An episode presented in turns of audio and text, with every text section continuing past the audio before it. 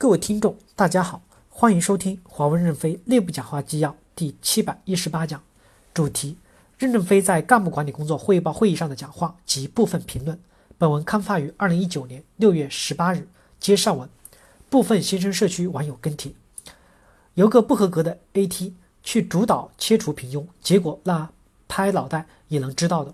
所以 AT 的心得，能不能先从 AT 自身如何去除平庸开始？先对着老板的讲话照照镜子，AT 本身需要做什么？不要上来就谈组织怎么去除平庸，否则最终切除的平庸也只能是如其声所说，拿基层开刀罢了。一九年底，百分之百授权到第一公里作战的组织，前提是 CT 的人也能跟二层及以上的 AT 的人一样德才兼备才行。很多 CT 的人德才真不敢恭维，权责、权责、授权就要明确对应的责任。否则只会给组织带来更多的伤害。多年来，公司人力资源政策的不连续性带来的都是精致的利己主义者，有利的政策就都冲上去，冲的一个比一个快。反之，感觉有点风险就都观望，发个心得都要观望，等着最后两天发，看怎么写最有利。也不知道这样的主管们工作中遇到的困难和挑战怎么向前冲。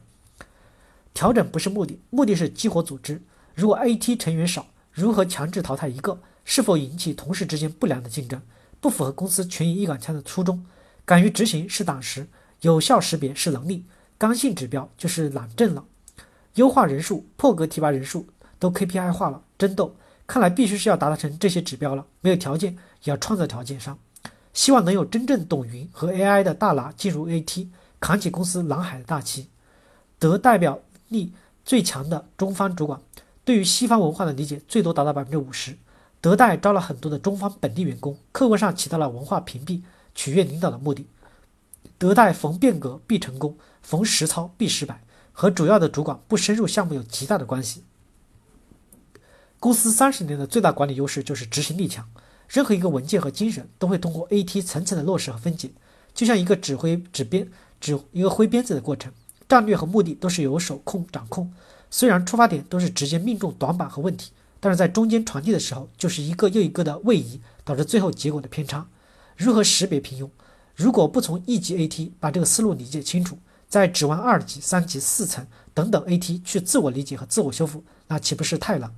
前期一直在考军长，我觉得现在就应该考先考司令，老板牵头，轮值加入，针对司令给个命题作文，三十分钟汇报清楚如何活到年底，如何在极限施压的情况下保持绝对的领先。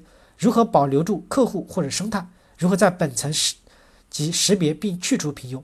请大家围观打分，把平庸的定义搞清楚并做出表率，再向下延展，先上层再下层，先机关再一线，先地区部再代表处。只有上层和机关都清楚了，最终执行才会达到效果，就是活下去。